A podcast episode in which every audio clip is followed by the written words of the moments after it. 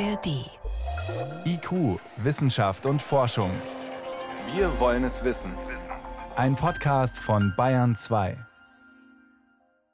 In der Arbeit hat Frank Brenker unter anderem mit Himmelskörpern zu tun, die durchs All reisen. Der Kosmochemiker und Geologe analysiert an der Goethe-Universität Frankfurt Asteroidenstaub.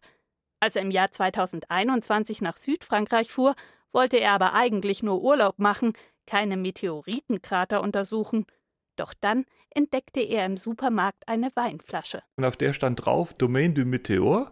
Auch das Emblem sah nach Impact von Meteoriten aus. Und dann habe ich mir das angeguckt und habe gedacht, hm, das ist ja interessant. Und dann habe ich gesehen, dass das ganz in der Nähe war von dem Ort, in dem wir Urlaub gemacht haben. Er und seine Frau fuhren hin. Im Vergleich zu den meisten Einschlagkratern ist die Senke südlich von Caprerol klein, hat nur einen Durchmesser von 200 Metern. Im Inneren baut der Weingutmanager Simon Frech die Rebsorte Syrah an. Er war natürlich überzeugt. Wenn wir im Krater stehen und wir wissen ein wenig über die Geologie der Umgebung Bescheid, ist es für uns einfach unmöglich, diesen Krater ohne einen Meteoroideneinschlag zu erklären. Nur, die gute Marketinggeschichte war wissenschaftlich nicht bewiesen. Im Gegenteil, vor über einem halben Jahrhundert interessierten sich zwar Wissenschaftler für die Senke, einer ersten Einschätzung als Einschlagkrater widersprach damals aber eine Koryphäe auf dem Gebiet der hat gesagt, das ist wahrscheinlich kein Einschlagkrater, weil dieser Krater hat keinen echten Kraterrand. Aber was damals halt übersehen wurde irgendwie, ist, es gibt ja sowas wie Erosion. Das heißt, wir sitzen hier bei diesem Krater am Fuße eines Gebirges, der Montagne Noire, aus der natürlich sehr, sehr viel Wasser rausgeführt wird. Das heißt, in dieser Ecke wird man so einen Kraterrand in sehr, sehr kurzer Zeit tatsächlich abtragen können. Und weil es keine glaubwürdige These gab, wie das Loch sonst entstanden sein könnte, nahm Brenker noch im Urlaub die ersten Proben. Ein Jahr später suchte er mit Studenten und einem Geophysiker Spuren eines Einschlags. Bruchstücke des Meteoriten wären eindeutige. Mit ihnen werden bisher die meisten kleinen Einschlagkrater belegt. Das Team um Brenker hat sie nicht gefunden, dafür andere Spuren. Zum Beispiel durch Hitze entstandene Eisenoxidkügelchen, oft nicht größer als Staubkörner. Unter dem Elektronenmikroskop sieht man sie deutlich mehr oder weniger rund, teilweise mit Sprenkel. Das ist ein bisschen kleiner. Noch ein bisschen näher ran. Und da gibt es diese hellen Punkte hier, da und da.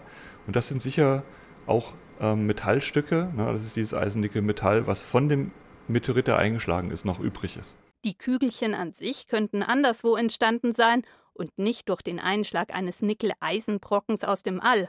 Das schließt Brenker aber aus. Erstens, er hat das Mineraliengemisch des Kratergesteins im Kern von Kügelchen gefunden und zweitens, in einem steckt ein unverwechselbarer Mikrodiamant. Diamanten, die durch einen Einschlag entstehen, die haben eine bisschen andere Struktur als Diamanten, die wir sonst auf der Erde finden. Das können wir sehr gut mit unseren Analysemethoden nachweisen. Der Druck beim Einschlag hat ihn geformt. Ein weiterer Hinweis, in der Kratermitte ist das Erdmagnetfeld schwächer als am Rand – auch das wurde schon bei kleineren Meteoritenkratern gemessen. Solche Funde als Belege sind bisher ungewöhnlich. Ein klassisches Kriterium sind dagegen etwa bestimmte Verformungen im Quarz von Sandstein. Diese Strukturen sehen wir in unseren Gesteinen auch, aber das bloße Schauen reicht da nicht aus, sondern man muss da tatsächlich sehr komplizierte Messungen dran machen. Das ist jetzt unsere, sagen wir, unsere nächste Aufgabe, dass wir dieses Kriterium noch erfüllen. Er habe keinen Zweifel daran. Aber auch die anderen Funde seien völlig ausreichend. Auch für einen Berliner Kollegen, den Physiker Kai Wünnemann, sind sie sehr überzeugend. Auf der Lunar and Planetary Science Konferenz präsentiert Brenker erstmals seine Daten. Ob der Einschlagkrater anerkannt wird, wird im Laufe des Jahres eine Kommission entscheiden. Er wäre offiziell der kleinste in Westeuropa. Der Einschlag dürfte dennoch spektakulär gewesen sein, Geologe und Kosmochemiker Frank Brenker. Wir haben tatsächlich auch schon die ersten Simulationen durchgeführt mit Kollegen und da kann man zum Beispiel zeigen, dass bei so einem solchen Einschlag so viel Energie freigesetzt wird, dass im Umkreis von 20 bis 25 Kilometern jeder Baum entwurzelt wird. Der Forscher plant schon weitere Untersuchungen, will eventuell auch die Signatur des Meteoriten im Kraterwein suchen. Besonders ist dieser schon jetzt für Weingutmanager Simon Frech. Die Trauben seien größer und fruchtiger als die der gleichen Sorte andernorts auf dem Weingut. Aber